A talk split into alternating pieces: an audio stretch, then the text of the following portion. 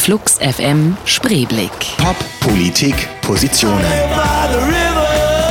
Johnny Häusler im Gespräch mit Christoph Ellinghaus.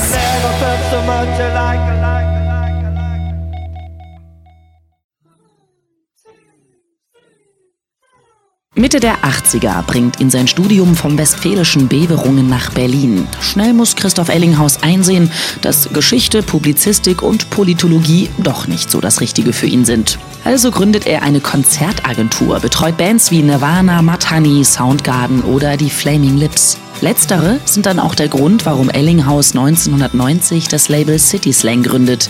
Die Flaming Lips suchen nämlich noch nach einem Label in Europa.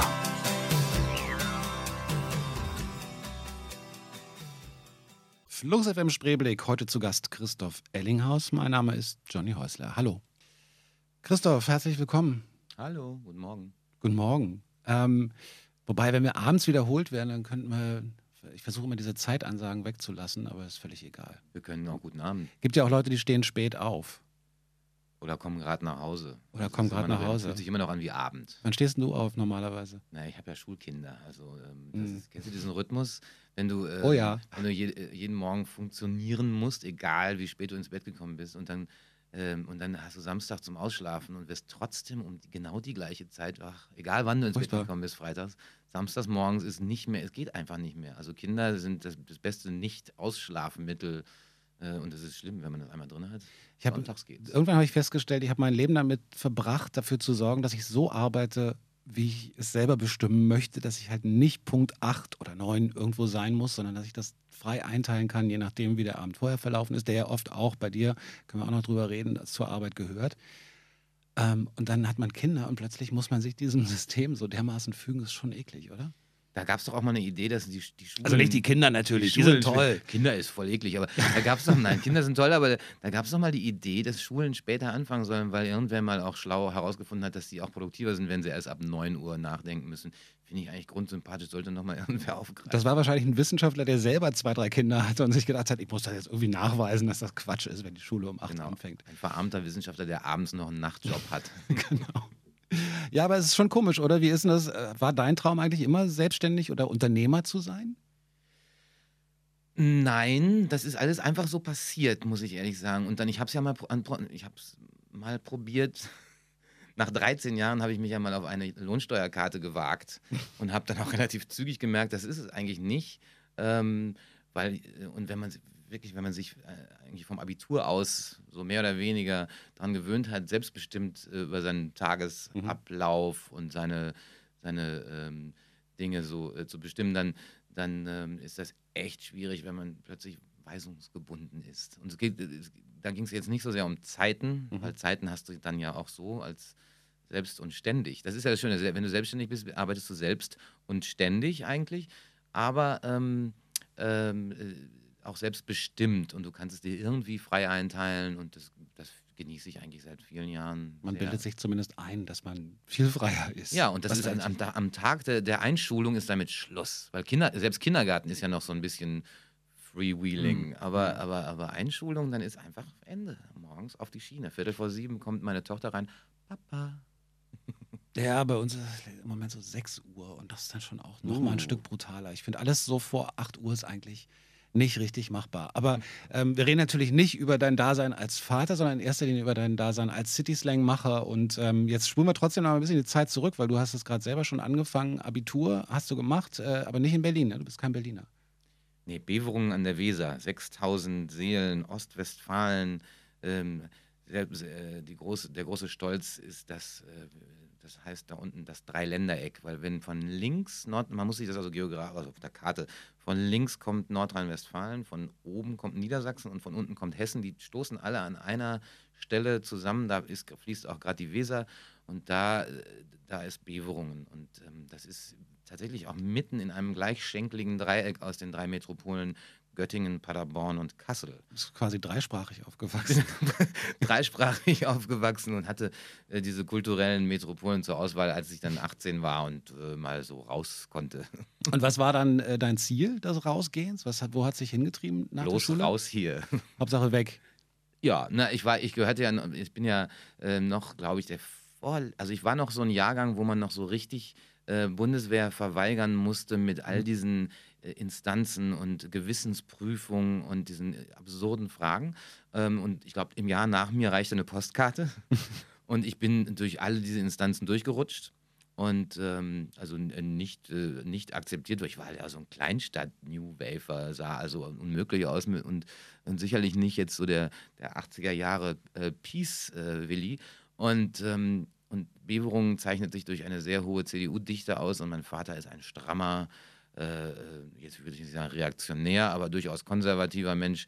Und der, als ich dann äh, in, in, diese, in diesen zivilrechtlichen äh, Vorgang äh, eintauchen wollte, jetzt dann zu verweigern vor Gericht, da wusste man, das kostet 3000 Mark.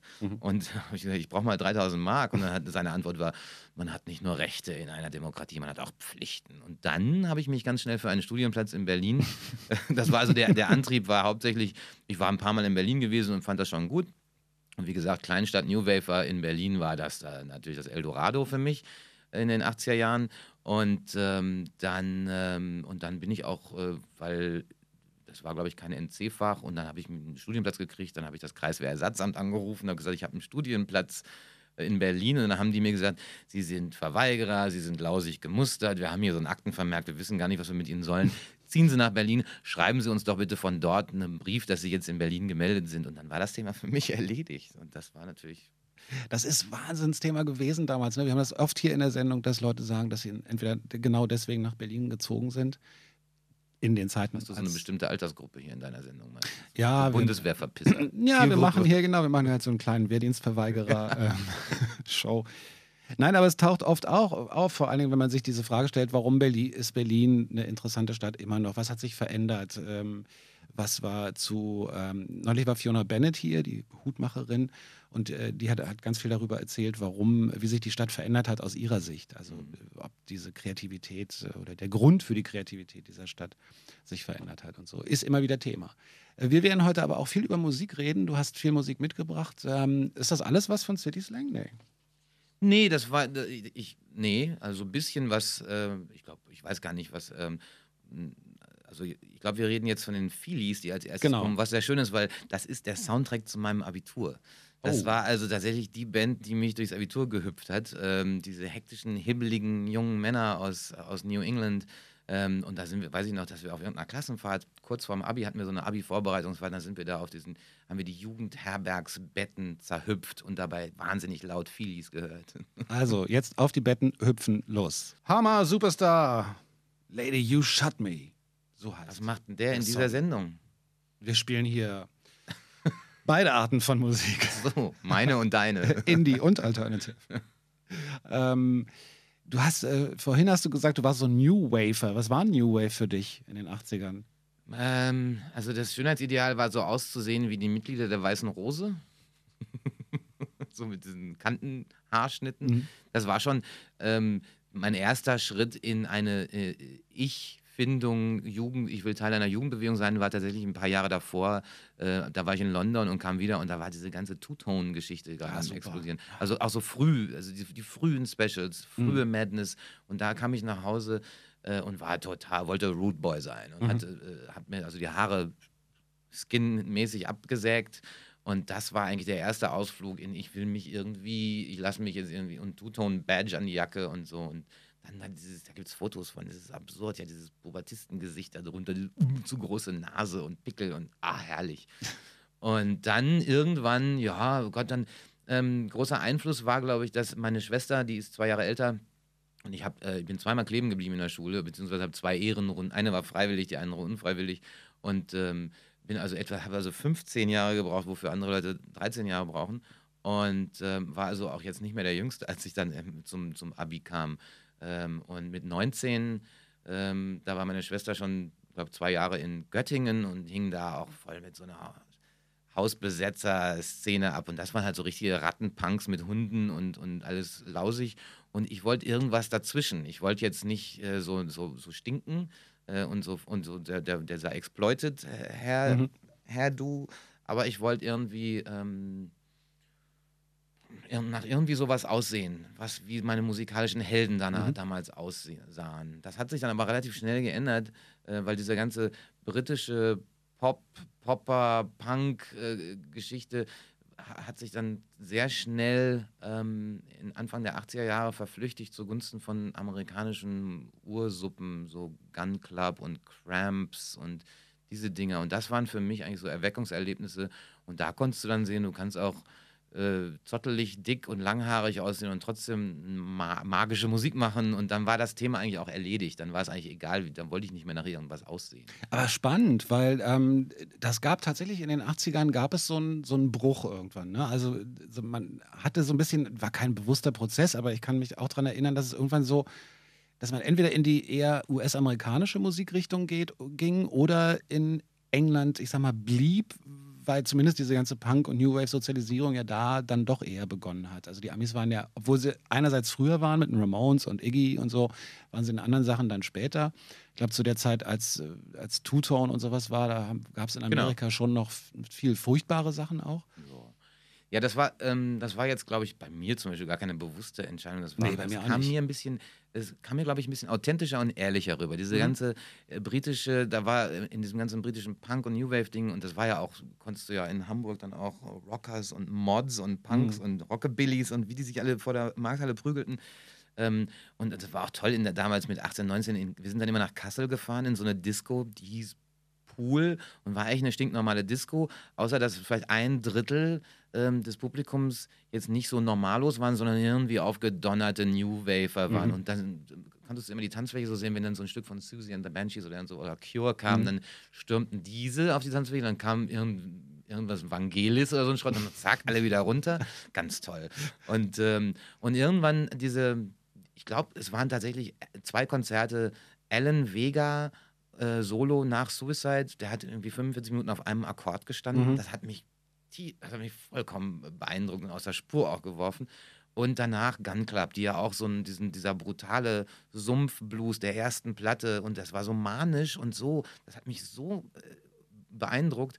Und dann habe ich mir, bin ich ja erstmal so retromäßig die Amerikan ganze amerikanische Ramones und Stooges und MC5 und der ganze Kram, das habe ich erst danach mir dann so erarbeitet, ähm, weil auf dem Land hast du das auch nicht so doll mitbekommen. Ne? Und, und während äh, hier in Deutschland ja zur gleichen Zeit eigentlich Hip-Hop aufkam und dann so Curtis Mhm. Blow mit irgendwie den Toten Hosen durch die. Stimmt das eigentlich? Haben, sind, sind Curtis Blow und die Toten Hosen mal in, in Bochum in der Zeche zusammen aufgetreten? Kann das sein? Das weiß ich nicht, was Oder habe ich das damals. ähm, Ich kann mich an Konzerte erinnern, als äh, Curtis Blow als Vorprogramm für Palais Schaumburg gespielt hat. Dann war das Palais Schaumburg. Gut, das habe ich Okay. sogar zweimal gesehen. Einmal in Hamburg und einmal in Bochum, genau. Ähm, und das war, Palais Schaumburg fand ich auch toll, weil die, die, die hatten auch so einen Stil und die waren halt auch verwirrend und da war auch, die fand ich super damals. Und da war ich auch bei dem Reunion-Konzert im Hau total begeistert, das war auch sehr schön. Da habe ich viel begeisterte Stimmen die, gehört. Die habe ich äh, auch nie mit, äh, mit Holger Hiller damals gesehen. Also Ich war zu spät und dann der andere Sänger, der danach kam. Aber ähm, das war also all diese ganzen äh, Be Bewegungen und Augenscheinlichkeiten, die da stattfanden. Ähm, ja, da habe ich mir irgend so ein Gemisch rausgemacht. Und ich glaube, als ich dann nach Berlin gekommen bin, ähm, ging es dann eher in so eine, da habe ich mich nochmal kurz gestylt, das war auch ganz groß. Da wollte ich so 60s-Punker sein, ja. Da habe Okay. ich vorm, vorm Spiegel gestanden und so Chesterfield Kings und Neo Garage und dieses Mhm, ganze mhm. Ding, äh, Miracle Workers. Und da habe ich wirklich vor der, vorm Spiegel gestanden, hatte ich, äh, die Haare waren gewachsen, ich habe sie blond gefärbt, ich habe mir so eine Innenrolle mit so einem Stab geföhnt oder sowas und wollte aussehen wie Brian Jones. Okay. Und kam nach Hause und meine Mutter sagte, wie siehst du denn aus? Hilde Knef? Äh, Die Fotos findet ihr dann auf Also der zu dieser Show gehörigen Website. Vielleicht auch nicht. Äh, wir reden ganz viel noch weiter über Musik, aber erstmal wieder, was du mit, mitgebracht hast. Dark Star ähm, von Ah, Polisa. Polisa. Das ist, äh, so finde ich, so die beste Neuentdeckung des letzten Jahres gewesen. Die, die Frau, Wahnsinn, mit zwei Schlagzeugern und äh, was ganz Eigenes, was ganz, ganz, so ein Pop, Pop von morgen, ganz toll. Finde ich super. Unsatisfied von den Replacements. Sicher auch eine Band, die dir was sagt, Christoph. Stimmt's? Replacements. Mochte Ja, man auch. ja war, es gab halt damals ja auch diese, diese Minneapolis-Szene, Husker Du, Replacement, Soul Asylum, äh, Jayhawks.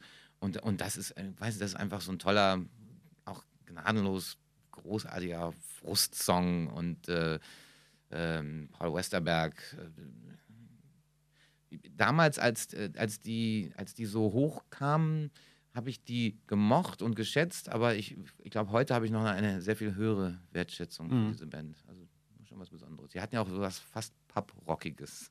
Ja, das stimmt. Naja, man hat dann auch angefangen, mal zu erkennen, dass es eigentlich immer um Songwriting geht auch. Also um, um, um Ja. so, gut, bei Costello und so aus England, wenn wir da wieder zurückgehen, hatte man das auch. Aber ähm, hast du dir eigentlich, wenn du so kurz, kurz auf Two-Tone warst, auch die ganzen Revivals angeguckt? Also Specials zum Beispiel fand ich jetzt hier in Berlin nicht so toll, leider, aber das Revival fand ich schon auch sehr gelungen. Specials hätte ich echt sehr gerne gesehen, habe ich mir nicht, habe ich mir nicht gegeben. Madness äh, gucke ich mir auch nicht an, weil ich glaube, die machen jetzt auch so volksnahe Popmusik, ne? Our House und so.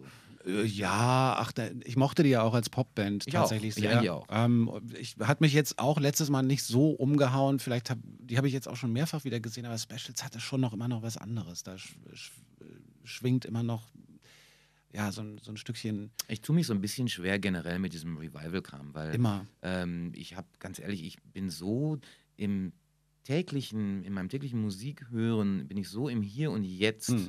verwurzelt, dass ich dann mich manchmal einfach immer frage, muss, muss ich jetzt wirklich diese Memory Lane runterlaufen? Hm. Ich war zum Beispiel, ähm, eine Reunion hat mir sehr gut gefallen, weil es war einfach, und das war dann auch so, okay, ein Oldies-Abend für uns.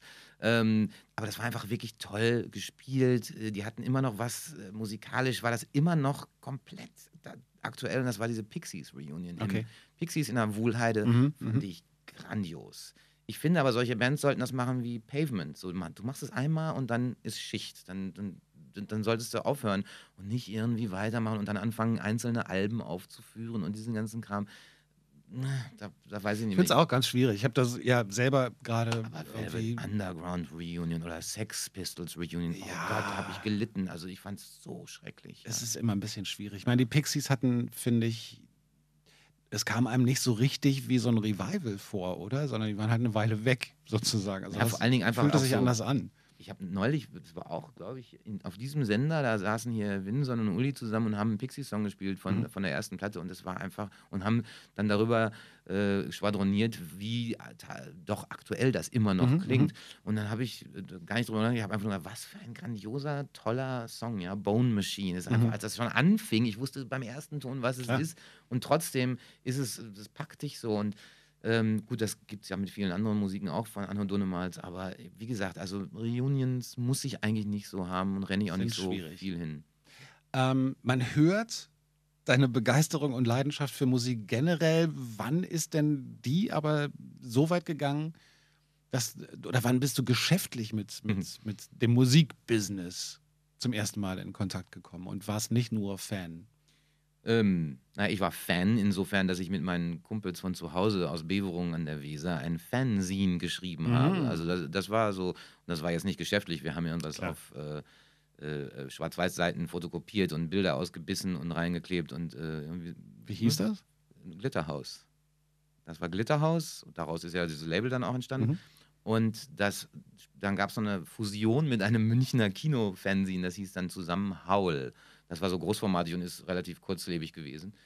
Und dann bin ich ja nach Berlin gezogen und habe dann von Berlin aus immer noch mal so meine ausgeschnittenen Artikel äh, äh, nach äh, Beverungen geschickt. Die wurden dann damit in das Heft einge, eingebunden. Und dann kamen die Hefte aus der Dru- Druckerei zurück und ich habe die dann hier in Berlin in den lokalen Plattenläden verteilt. War also so der, der Vertriebler für Berlin, Mr. Dead und beim, beim Spindler damals und äh, in der Eisenacher Straße und in die wenigen anderen, die es gab. Und dann habe ich nach ein paar Monaten bin ich da vorbei, sind die Hälfte noch da, habe ich sie wieder mitgenommen oder, gab, oder es gab Geld.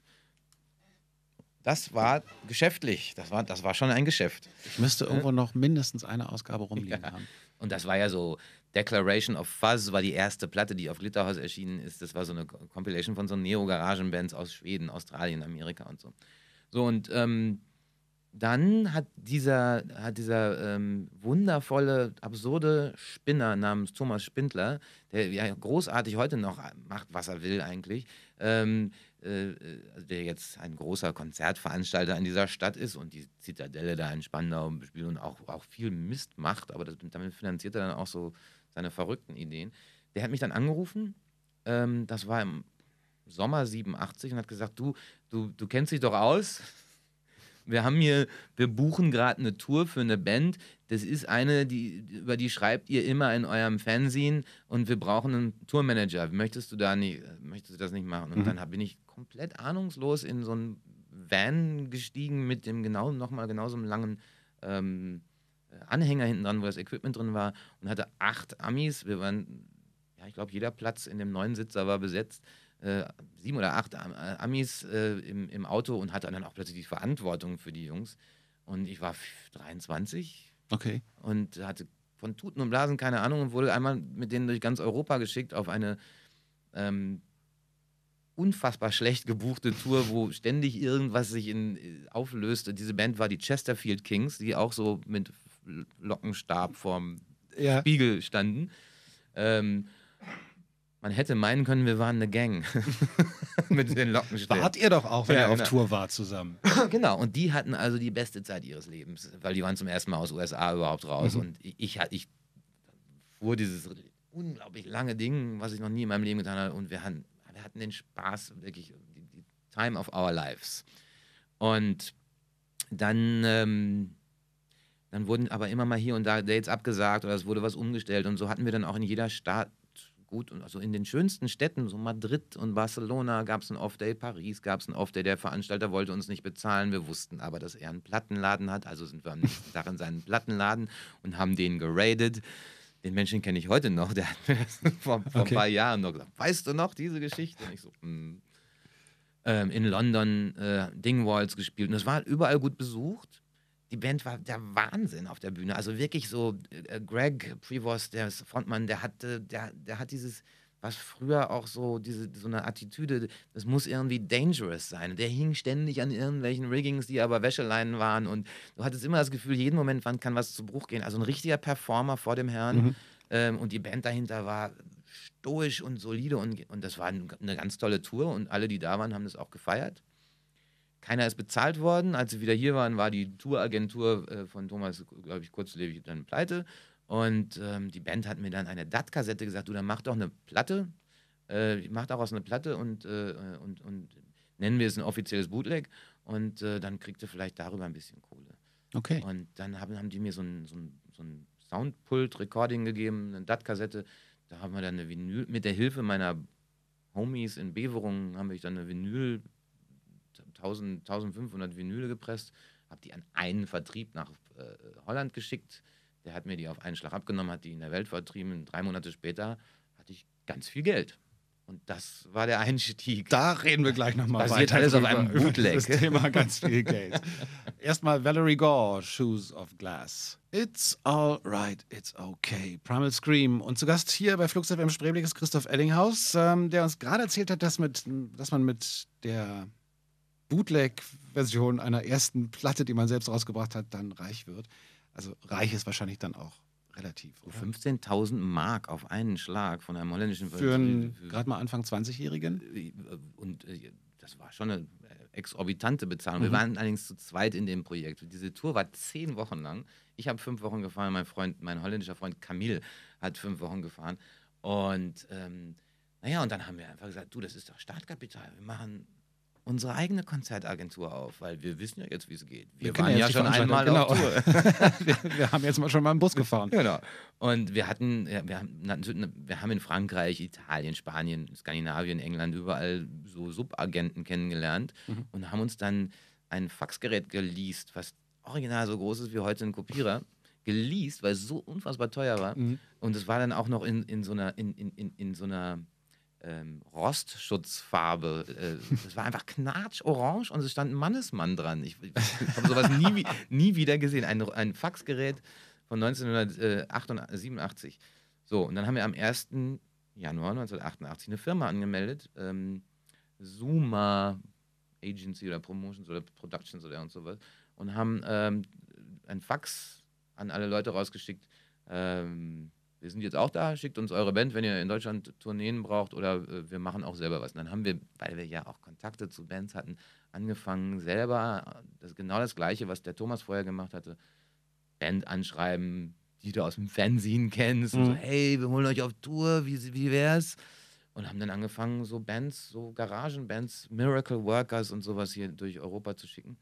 Ähm, und, kam, und dann kam aber auch gleich so ein Italiener, der hatte eine Band namens Thin White Rope, äh, mit der ich mich dann sehr, sehr eng befreundet, angefreundet habe. Die, das war wirklich dann die erste Band, die ich jemals gebucht habe und auch die letzte Band, die ich jemals dann nach damals gebucht hatte.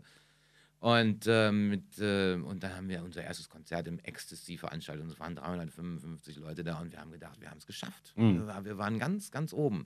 So, dann verging ein Jahr und wir waren ganz, ganz unten und haben ganz schnell festgestellt, das ist ja doch alles sehr schwierig. Camille musste noch immer nachts Taxi fahren. Ähm, ich habe meinen Eltern immer noch vorgegaukelt, ich wäre ein braver Student ähm, kriegte also immer noch jeden Monat irgendwie die Miete von zu Hause. Äh, irgendwann war das, versiegte das dann auch und dann, ähm, dann ging Camille zurück nach Holland und ich habe mal kurz für sechs Wochen das Handtuch geworfen. Das war so im Sommer 89 und dann kam aber so eine neue Welle von Bands, die irgendwie automatisch auf meinem Schreibtisch landeten, so dass ich dann gesagt habe, okay, ich mache jetzt ganz schnell weiter. Das fing mit Mudhoney an und ging dann ganz schnell über Nirvana und Soundgarden und so und, und, und dann Lemonheads und dann machten wir Yola Tango, Flaming Lips und das war alles dann, dann ging, war plötzlich so ein Fluss drauf und dann hatte ich meine eigene Firma, war ganz alleine in, mein, in meiner Einzimmerwohnung vor der, vor der Yorkbrücke, rollte aus meiner Matratze an einen Schreibtisch, das Faxgerät war mittlerweile ein bisschen kleiner und, ähm, und dann ging, lief das so und irgendwann ging das dann ja so weiter, dass die Flaming Lips ein Label suchten und dann ging das, ging immer so holter die Polter. Hast das du die damals, nie das heißt, diese. Bands, die du gerade gedacht hast, äh, die du gerade genannt hast, hast, hast du die dann veranstaltet oder tatsächlich schon Platten mit denen gemacht? Nee, ich habe nee, nein, ich habe äh, 1989 und 1990 mit den Tourneen veranstaltet. Mhm, okay. Also so das meistens den deutschen Teil einer Europatour Mhm. gemacht. Ähm, als ich dann alleine war, habe ich eigentlich keine Euro ganzen Europatouren mehr gemacht, sondern war nur noch so, so ein Erfüllungsgehilfe für irgendwelche Agenturen aus Mhm. England oder Holland. Das ist schon aber auch riskant, oder? Ich meine, wenn du, Ja. äh, weißt du nicht, eine Tour, sagen wir mal, die, die trägt sich, das funktioniert irgendwie alles halbwegs, ist okay, ob, äh, bleibt für dich ein bisschen was hängen, aber wenn die nächste das nicht abwirft, dann kannst du doch wieder äh, äh, Ja. ein halbes Jahr Ja, reinbuttern. Ja, das war ja alles auf ganz, auf relativ kleinem Niveau. Also das, die größten Shows, die wir dann so gemacht haben, waren irgendwann so hier mal ins Metropol zu gehen oder in Mhm. Bielefeld ins PC 69, so 1500 da Mhm. Das ging jetzt nicht wirklich da, darüber hinaus. Das meiste war Loft, äh, Loftgröße 600, äh, 500 Leute. Ich weiß noch, ähm, zwei Tage nach dem Fall der Mauer, 89, spielten ja Nirvana im Ecstasy und wir haben alle, da, da war eigentlich klar, es wird ein volles Haus, dann fällt die Mauer und es waren Mhm. 227 Zahlende da. Und, das, und du hast aber garantiert für wahrscheinlich 400 Leute oder sowas. Und ja, da zahlst du dann schon mal drauf. Aber irgendwie ging das. Ich hatte Mhm. auch, das war auch ein relativ großer Stamm dann. Ich glaube, ich hatte so ein Blatt mit, da standen dann im, irgendwann mal 37 Bands drauf, für die ich hier irgendwie tätig war. Und ähm, Geht sowas heute noch eigentlich? Ja, dass man, dass ja- man sagt irgendwie, ach, ich kümmere mich da mal ein bisschen drum, ich habe einen guten Riecher, weil du hast ja, es war ja nicht nur Glück, also als das, was man so, so Grunge dann irgendwann genannt hat, losging Ende der 80er, ist ja nicht nur Glück, sondern man muss ja auch das Gespür dafür haben und sagen, Mann, die Bands sind cool und das funktioniert. Ja, aber es ist auch, hat eigentlich nur damit zu, naja, doch, es hat mit Glück zu tun, es hat aber auch damit einfach zur richtigen Zeit am richtigen Ort, ist Mhm. ganz wichtig.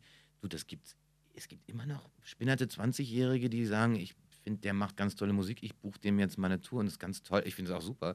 Und da werden dann irgendwelche Sachen raus. Mhm. Und äh, du musst heutzutage ein bisschen slicker sein, das ist alles größer, sehr corporate geworden. Dieses ganze Tourneegeschäft ist ja wie früher eigentlich die Aufteilung zwischen der Major-Label-Welt, also eine ganz schnöde, blöd, ignorant und nur auf doofe Musik und Geldmachen getrimmt. Das hat sich ja dann so nach Nirvana verwässert, dass sie nicht nur noch blöd waren alle. Auf Geldmachen getrimmt sind sie natürlich immer noch, aber Mhm. sie sind nicht mehr alle blöd. Es gibt auch sehr nette Major-Label-Leute. Aber es ist, es ist halt so eine, so eine Slickness ähm, äh, dabei immer, weil du der, der Anspruch bei einem Major-Label ist, glaube ich, ich will am, am Massenmarkt teilnehmen, am ich will das Showgeschäft formen und ich Mhm. will, dass die Massen meine Sachen machen. Während im Independent-Bereich, das war immer noch so, ich finde es total super und das sollten mal ein paar mehr Leute hören. Mhm. So, und aber es gibt, na, es gibt immer noch Leute, die gründen Labels jeden Tag, es gibt immer noch Leute, die gründen eine Konzertagentur jeden Tag und ähm, das Konzertgeschäft ist, finde ich, allerdings noch viel schwieriger und schlimmer geworden, als damals schon war. Also für mich wäre das nichts. Nee, für mich auch nicht. Äh, Sin Kane hören wir jetzt von, äh, hast du mitgebracht, oder?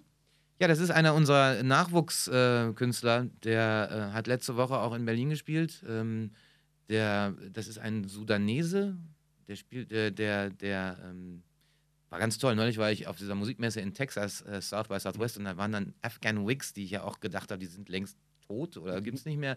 Die spielten dann in so einem riesen Bierzelt und irgendwann sprang dann Ascher auf die Bühne und sang Lieder mit den, mit den, mit den Afghan Wigs zusammen. Und irgendwann sprang dieser Sinkane auf die Bühne und Ascher und die Afghan Wigs und Sinkane spielten dann zusammen einen Song namens Running von Sinkane.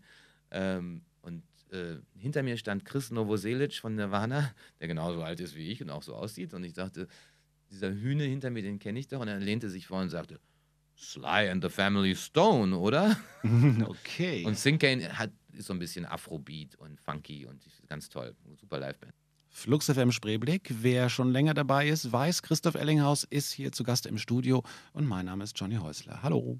Also, das Live-Geschäft ist es irgendwann nicht mehr gewesen für dich. Wäre es Ja, genau. heute auch nicht mehr, hast du gerade gesagt. Ähm, Ähm, es ist, ich finde es, also da muss man, ich bin, nicht, ich bin eigentlich nicht so dieser, keine Ahnung, ich bin eigentlich, wie gesagt, das ist alles so passiert, weißt du? Und ich habe mich eigentlich nie als Kaufmann gefühlt oder als Geschäftsmann oder als, weiß ich was. Wenn, wenn sie mich jetzt fragen, Berufsbezeichnung schreibe ich immerhin Industrieller. Aber äh, ja, das finde ich gut, finde ich ein gutes Wort, oder? weiß das auch ganz oft in nicht. ich. Musikindustrie, also schreibe ich hin Industrieller. Hm. Ähm, ich finde es ein tolles Wort, das ist so von früher. Ich wähle das immer aus, je nachdem, für wen ich da was eintragen muss. Manchmal ist es besser zu schreiben Autor oder äh, ich habe auch schon öfter mal einfach Journalist reingeschrieben. Ist natürlich Quatsch, aber Aber wieso? ja, ich, kann ja Ich mache was mit. Medien. ja, das habe ich bisher vermeiden können. Ja, aber meine, ich glaube, meine offizielle Bezeichnung ist Kaufmann. Wahrscheinlich. Also ich bilde ja auch aus, wir sind ein Ausbildungsbetrieb und bei der Industrie- und Handelskammer werde ich als Kaufmann. Dann bist du Kaufmann. Kaufst, verkaufst, dann bist du Wie kam man da jetzt drauf? Ach so, aber äh, das war jetzt nicht mein Berufswunsch. Mhm. Ich wollte Journalist werden. Ich Mhm. bin ja nach Berlin gekommen, um zu studieren. Schön Geschichte, Publizistik, Politologie. Dann habe ich relativ schnell gemerkt, dass das Publizistik-Institut echt weit weg ist. Wenn du in der, in der FU Geschichte hast und dann mal schnell rüber nach Langwitz, Hm. ist es eigentlich heute immer noch so? Keine Ahnung. Wahrscheinlich. Ich nicht. Das hat sich bestimmt nie was geändert. Also das hat sich nicht so ähm, praktisch erwiesen. Darum habe ich das relativ bald gelassen und bin dann so in dieses Berliner Nachtleben der damaligen Zeit komplett abgetaucht. Und ähm, ja, und dann passierten diese Dinge, dass ich irgendwann mal an einem Schreibtisch saß oder und Konzerte buchte. Das Schönste war eigentlich immer mit auf Tour zu gehen. Mhm. Also ich habe diese Konzerte, glaube ich, hauptsächlich ge gebucht, damit ich mit auf Tour gehen kann, mit den Bands rumhängen, tolle Konzerte sehen. Das war das, was mich ein, das war der größte Lohn. Und dann irgendwie, Gott, ey, wahrscheinlich haben wir damals auch von der Mehrwertsteuer gelebt. Und irgendwann beim Finanzamt, äh, äh, ja, kommt. so. Also war- es war schon immer super eng und selbst gebastelt und nicht wirklich strukturiert. Wie ist denn das mit Nachtleben, weil gerade der Begriff fiel? Wie ist denn das heute für dich? Also gibt es da nicht, ich meine, du gehst immer noch sehr viel äh, auf Konzerte. Ja, jein. Also, nee. Also, ähm, ja, ich gehe auf die Konzerte, auf die ich gerne gehen möchte und auf die, und die wähle ich mir aus äh, und auf die, ähm, auf die ich beruflich gehen muss, wenn es meine eigenen Mhm, Bands sind. mhm. Und das ist, überschneidet sich zum Glück immer noch sehr häufig, dass ich gerne, zum Beispiel gerade in der letzte Woche hatten wir drei Bands hintereinander jeden Abend irgendwas, an einem Abend sogar zwei. Und ähm, aber eigentlich, eigentlich ähm, bin ich nicht der große Ausgeher, weil, Okay. wie gesagt, auch dieses Viertel vor sieben jeden Morgen, Mhm. ne, ähm, das macht, das, das haut schon rein. Ich bin ja jetzt auch nicht mehr der Jüngste. Und, man, und wir, ich war, muss auch wirklich sagen, wir waren so viel aus. Irgendwann kannst du dich auch einfach mal zurücklehnen und sagen, ich muss gar nicht mehr jeden Abend ausgehen. Ja, aber natürlich gibt es ja auch diese, also wenn sich das überschneidet, ist natürlich das Beste, eine Band, die man mag, ist in der Stadt und die man vielleicht sogar selber rausbringt. Ähm, dann ist natürlich äh, perfekt. Aber es gibt ja dann auch so Events, wo man sich zeigen muss oder keine Ahnung. und Das das, ich da immer. ging ich, war, halt- ich war zum Beispiel drei Jahre lang, glaube ich, nicht beim Echo. Ja, ich glaube, das, ist auch vielleicht nicht ein Event, weiß nicht, muss man sich da zeigen. Naja, es gibt Veranstaltungen, da gehst du gerne hin, weil du weißt, da ist es nett. Da gibt es viele nette Leute und, Mhm. und ich glaube, es gibt Veranstaltungen, da gehst du wirklich hin, um, naja, ich lass mich mal sehen, mal gucken. Aber eigentlich kann ich mich da mittlerweile von frei machen. Also ich, ich habe da nicht das Gefühl, dass ich da noch irgendwie diese Zwänge. schlimm. War Ich eigentlich, bin auch nicht so der große Networker. Ich stehe dann da oben. war eigentlich die erste, ähm, war das erste Nirvana-Album bei euch dann? Mhm. Nee, ne? Nee, das kam, ähm, das wäre eigentlich über äh, die, das war ja diese ganze Connection mit Beverungen wiederum und Glitterhaus, die hatten ja mal kurzzeitig eine Firma namens Sub Pop Europe Mhm. und ähm, ähm, die machten dann die Mudhoney-Platten und so weiter und so fort, was dann noch alles kam. Und das ist eine schöne Geschichte. Ähm, da kam dann in das Sub Pop Headquarter in Seattle ein Vertriebsmensch aus San Francisco, äh, Jerry, äh, Gary Held, der hatte mit der machte irgendwelchen Vertrieb für die und der hat aber auch Europa-Ambitionen und der hatte irgendwie Nirvana gehört und stürzte also in das Büro von Bruce und Jonathan und sagte, diese Nirvana-Platte, die möchte ich unbedingt in Europa über meinen Vertrieb machen. Ich stürze mich aus dem Fenster, wenn ihr mir die nicht gebt. Ganz ehrlich. Dann haben die bei Glitterhouse angerufen und gesagt, hier, Nirvana, liegt euch da irgendwas dran? Die kommt ja da demnächst. Hier ist der verrückte Gary, droht mit Freitod. und dann haben die Bewohner gesagt, "Pff, haben wir nur dieses Single gehört? Nee, lass mal, könnt, kann, lass ihn das mal machen. Äh, oder? Famous Last Words. Ja. Ich glaube, da haben sie sich auch mehr als einmal drüber geärgert. Wobei das nicht sofort. War das sofort ein Seller hier in, in, in Deutschland? Nee, ne? Nee, gar nicht. Aber, Das ähm, erste Album war ja eher so ein bisschen unterm Radar. Nee, das erste Album war, schon, wie gesagt, schon so, dass, ähm, dass äh, ja, weil Gary Held dann jetzt auch nicht so die Strukturen hier hatte und die Platte war, war so eine Platte der Zeit, 600 Dollar Produktionskosten und äh, wurde aber schon sehr, sehr positiv besprochen damals Mhm. und, und äh, das, das, äh, die, die Mund-zu-Mund-Propaganda lief auch dafür. Und ähm, da waren ja schon auch tolle Songs drauf. Einfach dieses, dieses, ähm, dieses diese holländische Band, die sie da gecovert haben, Love Buzz, war das schon da auf dem Album drauf? So? Also, doch, da ging schon was mit. Und wie gesagt, wenn wir mit eigentlich 400, 500 Leuten bei dem Konzert gerechnet haben, Tad und Nirvana, Tad, der dicke Metzger, Mhm, mhm. äh, dann, äh, dann konnte man davon ausgehen, dass da schon ein bisschen was, also war jetzt nicht völlig unterm Radar. Okay. Ich habe gedacht, das war eher so ein, so ein. Es war natürlich nicht, äh, im, nichts im Vergleich zu dem, was danach geschah. Und was dann wahrscheinlich rückwirkend auch nochmal geschah. Ja, eben. Weil ähm, erst, naja, bla, das, der Rest ist Geschichte, Ja, wie man so schön sagt. Was hast du noch mitgebracht? Daphne. Daphne ist, äh, ja, Tanzmusik für den Sonntagmorgen oder den Mittwochabend. Daphne ist äh, das Clubprojekt von unserem äh, Künstler, der sonst unter dem Namen Caribou Ah, okay. Äh, und das ist eine, eine, also für mich, wenn äh, elektronische Musik äh, auf Albumlänge äh, ist ja fast, finde ich ja sehr schwierig eigentlich. Und, aber diese Platte ist, und der ist jetzt auch nicht so voll elektronisch, er arbeitet sehr viel mit Samples und Afrika und Krams. Ganz, ganz, ganz, ganz tolle Platte. Ich glaube, das ist für meine Frau.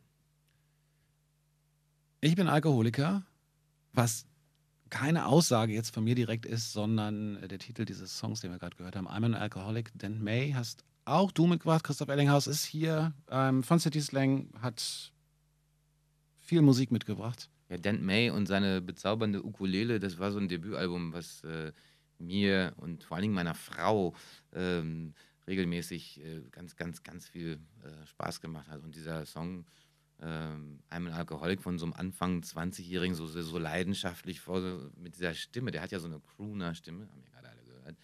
Ähm, das ist so eine schöne Kernaussage. Es gab ja so eine Zeit, in der man gesagt hat, wenn man, wenn man ein Label hatte, also wenn man selbst Platten, äh, Platten rausgebracht hat, dass man so gesagt hat, naja, so 500 bis 1000 wirst du immer los irgendwie, das trägt sich schon irgendwie. Äh, und jetzt lachst du schon, weil die Zeiten sind vorbei, oder? Ja, das ist, ähm, ja, die Zeiten sind komplett vorbei.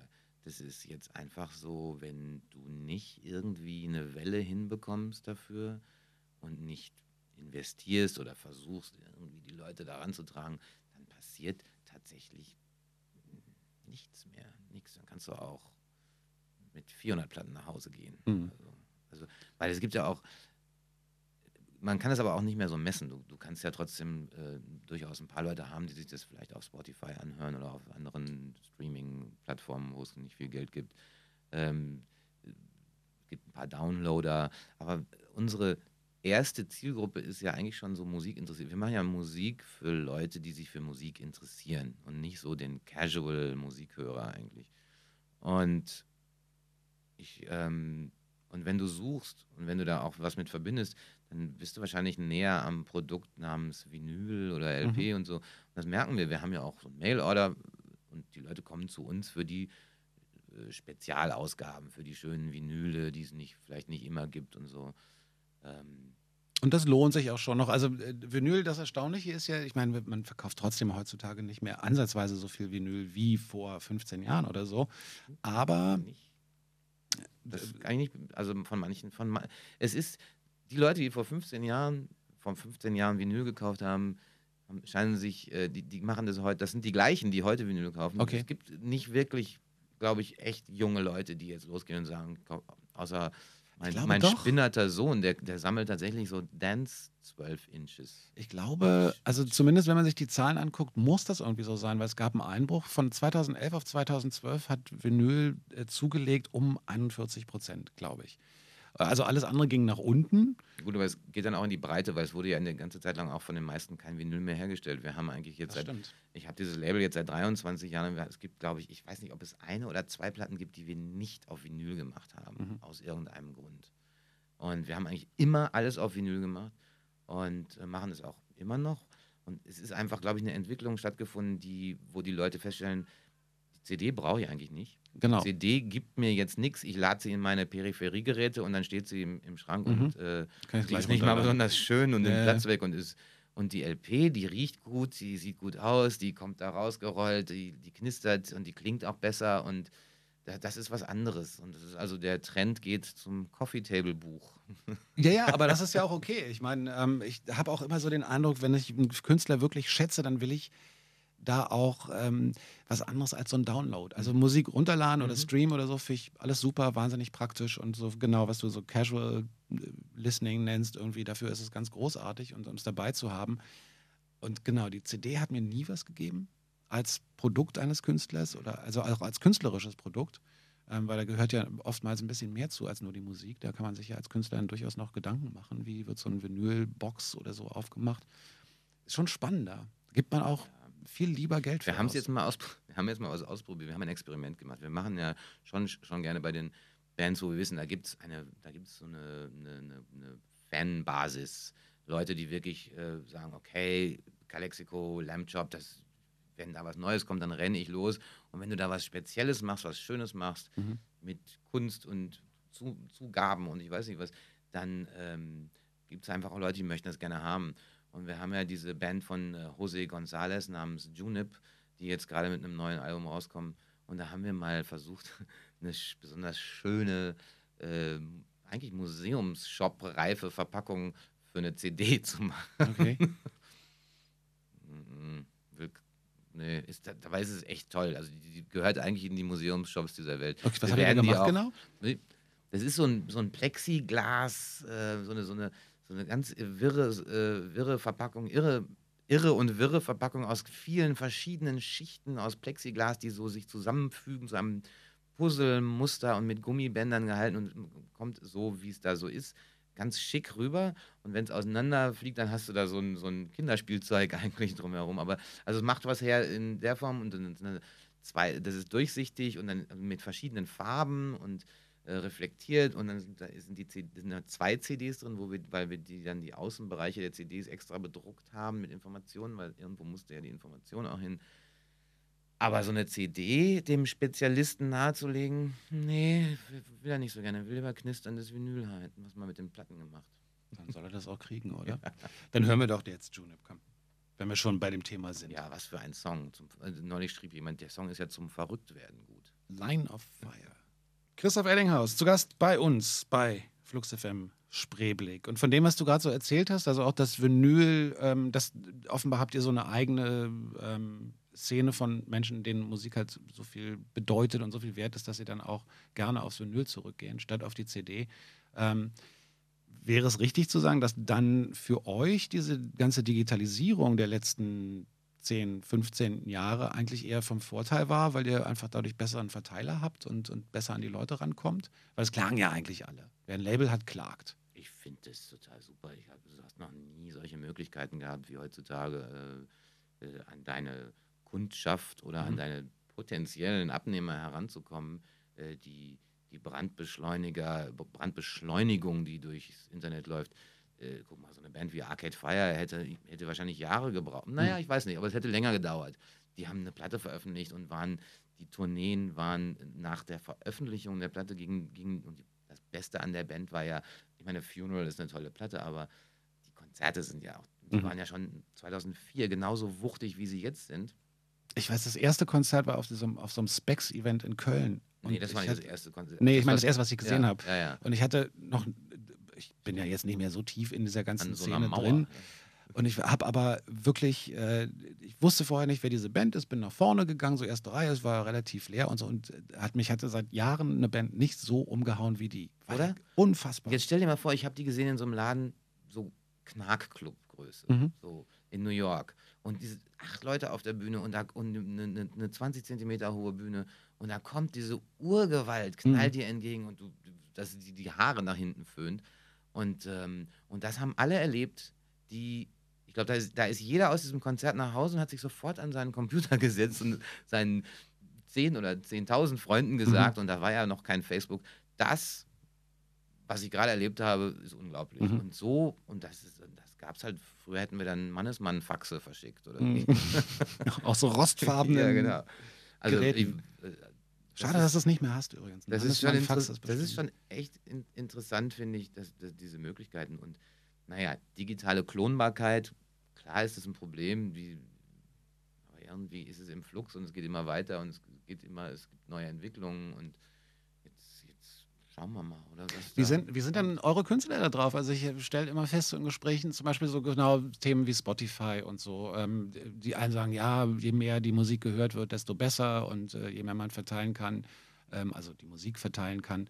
Und dann kommen aber die anderen, die sagen, ja, aber da bleibt überhaupt nichts hängen und warum soll ich das alles dahin geben? Gibt ja auch Künstler, die äh, gerade die Streaming-Dienste, die, denen sich, die, die sich denen verweigern.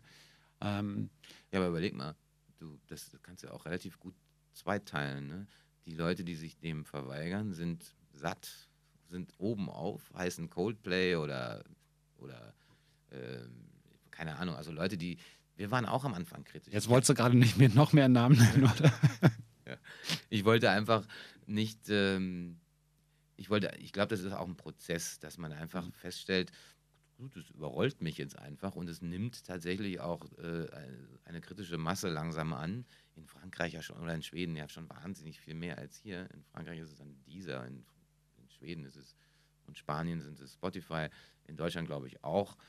Aber wenn du also so Millionen gescheffelt hast mit Plattenverkäufen und plötzlich siehst, dass deine Musiknutzung 0,003 Cent bedeutet, Mhm. Dann ist das vielleicht sogar ein natürlicher Reflex zu sagen, äh, womit soll ich denn meine, die Kinder meiner Kinder ernähren? Ähm, äh, die, die es noch nicht geschafft haben, die also in der Schlange der 1 Million Bands stehen, die es schaffen wollen, denen ist es total egal, wie die Leute ihre Musik hören. Hauptsache, sie hören ihre Musik. Und dann hast du es ja eben auch gesagt, wenn du eine emotionale Bindung mit einer Band eingehst und du gehst aufs Konzert, dann kaufst du vielleicht da das T-Shirt oder dort die LP und irgendwann wird auch für jede Band oder auch nicht äh, ein Geschäftsmodell draus. Und ähm, ich kann mich da eigentlich nur zurücklehnen. Ich kann das jetzt nicht stoppen oder boykottieren. Am Anfang waren wir tatsächlich so, das ist viel zu gut, wieso soll ich mir noch eine CD kaufen? Mhm. ähm, und aber mittlerweile haben wir das, glaube ich, auch sehr umarmt und sagen, Spotify, bitteschön. Ich finde auch iTunes in, in Ordnung, wenn Leute sich was downloaden, um es zu, zu besitzen. Ähm, aber ich glaube, iTunes verabschiedet sich auch demnächst in irgendwelche Wolken und dann gibt es dann nur noch locker, ja, ich glaube, die werden umsatteln. Auch Cloud- auf was ähnliches. Clouds und Locker Room. Soll angeblich so. ja schon im Mai jetzt irgendwann, Mai, Juni kommen. Wobei ich auch gehört habe, dass die trotzdem jetzt Probleme haben mit der Industrie, weil die jetzt sagen, nö, nö, nö, nö, nö, nochmal so die Preise diktieren, das machen wir nicht. Ja, aber überleg mal, das ist ja auch eine, das ist ja auch eigentlich die interessanteste Entwicklung gewesen, dass die Industrie ähm, sich das so dermaßen aus der, das Heft aus der Hand hat nehmen lassen von Leuten, die, die an denen wirklich an allem gelegen ist, aber nicht am Musikverkauf. Also am Anfang war es ja ähm, hier Telekom, Music Load, die wollten irgendwie Handys und, und dann kam Coca-Cola und wollten irgendwelche Cola decken, die wollten also einen, Softdrink, dann kam Apple und wollte Computer und Geräte. Da war keiner Mhm. wirklich im Kern ein Musikverkäufer. Und wenn du mal das einfach mal so komplett weggibst, kriegst du doch nie wieder, oder? Also da kannst du dich noch so auf den Kopf stellen. Das ist jetzt einfach in, in die Technologiekonzerne. Ja, da hat sich einiges umgeschichtet. Was schon echt Und wenn äh, wir- auch wenn- spannend zu und beobachten Wenn das, ist. wenn das weitergeht, ähm, und es geht ja immer weiter, ich glaube, wirklich kritisch wird es, wenn es dann so komplett Google und, und YouTube-mäßig in die Hände geht, weil äh, Google ist ja mal gestartet mit äh, äh, do no evil oder Mhm. sowas oder irgend so, irgend so ein Slogan. Und ich meine, die sind- das ist ja wirklich, das ist ja schon echt hardcore, wie die, also wie die ihre Lobbyarbeit organisieren, wie die unterwandern, filtrieren und machen alles in ihrem Interesse und äh, wie die nach und nach einfach übernehmen und übernehmen. Und ich glaube, Amazon macht es ganz ähnlich. Die übernehmen Mhm. auch immer mehr Bereiche, dass man irgendwann, dass kein Mensch noch irgendwas irgendwo anders kaufen muss. Und diese, diese, diese Anspruch, das macht mir echt Angst. Diese, dieser Anspruch des größten anzunehmenden Verkäufers oder äh, Kontrollierers oder Suchmaschinenwerbeverkäufers zu sein. Das finde ich echt sehr bedenklich. Also das macht mir einfach Angst. Ja, vor allen Dingen auch de äh, deswegen, weil das halt alles so, so, so eine Handvoll US-amerikanischer Unternehmen Ja. sind, die plötzlich wirklich ja, alles beherrschen. Das, das ist schon, ich meine, so Facebook, das kommt und geht, glaube ich. Aber Google ist here to stay und, und, und naja, Apple muss man jetzt mal gucken. Das war ja schon sehr von einem Kerl da gesteuert, ob, aber, aber generell diese, diese, dieser Gedanke, die Weltherrschaft an sich zu reißen. Nichts liegt mir fern. Ich weiß, ich kann ich nicht so richtig mit. Keine Weltherrschaft durch Christoph Ellinghaus. Lieber weiter gute Musik verkaufen. Ähm, ja, machen wir doch mal ein bisschen gute Musik. Ist ja auch immer schön. Ach, eine meiner absoluten Favoriten. Ich glaube, unter den, wenn ich zehn Bands listen müsste, die zu den besten der Welt gehören, meiner Meinung nach wären Hüsker-Dü ganz sicher dabei. Ja, das ist. Es gab auch so eine Zeit lang, ich in den, in den 90er Jahren, wo man immer, egal was man gehört hat, ir ir irgendwie kam man immer auf so ein, so also ich habe immer gedacht, ich höre so ein Dreigestirn, Husker Du, Wipers und Neil Young, lustigerweise. Boah, ist ja nicht, eigentlich nicht so weit weg, wenn wir ehrlich sind. Nee, aber das ist so, au- aus den drei Bausteinen kannst du eigentlich die Bands der letzten 20 Jahre zusammensetzen. Dann, dann und wann noch ein bisschen Beatles dazwischen oder sowas. Aber äh, Husker Du ähm, habe ich leider auch erst sehr spät live gesehen, als sie dann schon so Hm. gestandene Männer waren. Ja, Bob Mould hatte gerade so ein, ähm, also von Husker Du, hatte gerade so ein, so ein Kickstarter-Projekt für sein, seine Live-DVD. Er hat so ein, so, so, ein, so ein Konzert gemacht, wo halt seine Freunde von anderen Bands und so Husker Du und Bob Mould-Songs spielen. Ist dann äh, Dave Grohl dabei, diese, diese Maschine, der Typ, ja, der ist ja völlig irre. Ähm, der dann mal eben von der Gitarre aufs Schlagzeug wechselt, dann New Day Rising spielt am Schlagzeug, also diese Nummer, die unka, unka, unka, unka, unka, irgendwie die drei Minuten durchzieht oder zweieinhalb wahrscheinlich nur und dann lächelnd aufsteht, sich die Haare aus dem Gesicht wischt und du siehst keinen Tropfen Schweiß, nichts, der ist unfassbar, der Kerl. Ähm, auch gut, aber wir wollen ja nicht über Dave Grohl jetzt die ganze Zeit reden. Jedenfalls, äh, das Konzert ist nicht ganz so, ist nicht ganz so mitreißend und so, aber ich finde es spannend zu sehen, dass auch jemand wie Bob Mould dann sagt, okay, ich gehe ins Netz, ich finanziere das darüber und es selber in die Hand nimmt. Tatsächlich schrein, schreibt er dann auch selber diese Nachrichten, die man dann da als Mitfunder bekommt und so. Also zumindest klingt das so. Schon spannend. Und, und, und da gibt bei, bei Kickstarter gibt es auch immer so verschiedene Levels von Förderung und du kriegst dann auch verschiedene Genau. äh, äh, äh, Anreize, oder? Ja, je nachdem, wie Gab's viel dann, du zahlst. dann eine Locke von Dave Grohl oder? nee, ich glaube nicht. Ich habe dann so, ein- so ein mittleres Paket gekauft. Also im Grunde ist es ja nur eine Vorfinanzierung, Ja. also eine Vorbestellung War sozusagen. John Wurster auch mit beteiligt? Äh, weiß ich nicht. Ein Schlagzeuger, äh, der früher bei Superchunk gespielt hat und mit Bob Mould sehr viel getourt ist. Könnte Und sein. einer der lustigsten, Menschen, der hat auch, glaube ich, so Netz-Comedy-Shows. Und Also Okay. ist ein, wirklich ein wahnsinnig irre, netter und wahnsinnig witziger Typ. Muss ich nochmal rausfinden. Der, also, fiel mir nur gerade zu einem Bob Mould. Letztes Mal, als ich Bob Mould gesehen habe, war John Wurster mit dem schönen Namen John am, Wurst. am, am Schlagzeug. Ja, Husker Du ist, äh, ja, hat auch, glaube ich, echt Generationen von Musikern einfach ein bisschen, bisschen geprägt. Schon irre. Ja. Bei dir Beatles oder Stones? Beatles, zum Aufwachsen Beatles und tatsächlich äh, finde ich, musste ich dann, äh, in der Schule hatten wir das nicht, da war Beatles. in der Schule hatten wir das nicht, da gab es die Beatles. Meine Eltern hatten halt so Mozart, Mozart, Mozart, Opladi, Oplada, Bach, Bach, Bach. Komisch, ne? Warum waren es die Beatles immer, wo alle gesagt haben, ja, die können auch von einem klassischen Orchester gespielt werden, was mit jeder Band funktioniert natürlich grundsätzlich, Mhm. weil sind auch nur Töne. Ja. Ähm, merkwürdig, ja. Aber, aber diese ganze Beatles versus Rolling Stones, da war ich, glaube ich, zu, äh, zu jung für. Das Da war waren jetzt mehr, jung für, Ich weiß nicht, ob man sich diese, diese Diskussion noch lieferte auf dem Schulhof. Nö, fiel mir nur gerade ein. Und ich habe die Beatles- irgendwann einfach beide schätzen, wahnsinnig, also wahnsinnig wertschätzen, also die wertschätzen gelernt. Entschuldigung. die, ähm, die Beatles für das eine und die Stones für das andere. Ne? Und ähm, das sind schon zwei, ohne die ich auch nicht, glaube ich, jetzt hier säße wahrscheinlich. Mhm. Äh, und ich habe meinen Sohn versucht, so eine, so eine Beatles-Diät, äh, in- so eine, ab dem ab Windelalter habe ich so I am the Walrus und Mhm. Obladi, Oblada natürlich auch und so. Das war süß. Und dann kamen ja immer Musiker zu uns nach Hause. Und, er so drei, dreieinhalb, vier. Und dann saß da irgendwer von Tordes oder Calexico, die haben ihn aus dem Kindergarten abgeholt. Und irgendwann, als sie dann wieder weg waren, sagte er, Papa, kommen Paul und Ringo auch mal vorbei. Nö. wohl nicht. Obwohl, noch gibt es die Chance. Nee, wohl nicht. Ah ja, warten wir mal ab. Überhaupt, äh, was alles noch so passieren kann. Wo sind denn jetzt zum Abschluss, lass doch noch mal kurz die Frage stellen, wo deine anderen Leidenschaften sind. Ist es nur Musik den ganzen Tag rund um die Uhr oder gibt es noch so versteckte Ne? äh, Lieben im Leben, die du, wo du sagst, ach, das, da schlägt mein Herz auch für. Und wenn es nicht das wäre, was ich jetzt tue und auch gerne tue, dann wäre ich vielleicht. Ich finde ja, ich finde Wein. Ich bin, ich bin ein äh, passionierter, das klingt echt altersgemäß, oder ich bin ein passionierter Weintrinker. ich bin, ich bin, ja, genau. Aber überhaupt gar nicht so dieses äh, französische oder italienische Zeugs oder spanische, sondern ich habe so, so meine eine Liebe zum österreichischen Wein und den Menschen dahinter äh, entdeckt in den letzten Jahren. Einfach weil durch Freunde in Wien, die uns irgendwann mal ins Auto gepackt haben und gesagt haben, wir fahren jetzt mal 20 Minuten raus und dann waren wir im Burgenland am Neusiedlersee und haben lauter haben bei so Weinbauern zu Hause, die kochten dann für uns und tischten uns ihre, ihre äh, Weine auf und das sind dann halt tatsächlich alles auch so, so Spitzenzeugs, ja, wo du dir dann den Gaumen mit versaust. Und das hat für mich dann so eine Tür aufgestoßen in so eine.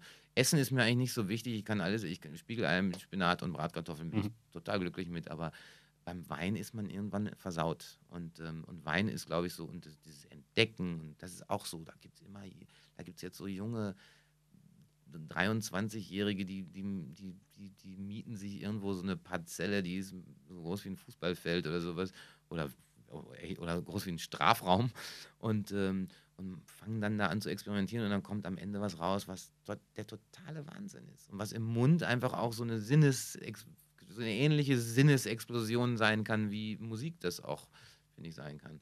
Und, und da gibt es auch viele so Freigeister und Typen, die das auch als intellektuelle Herausforderung, als Kunst auch einfach machen.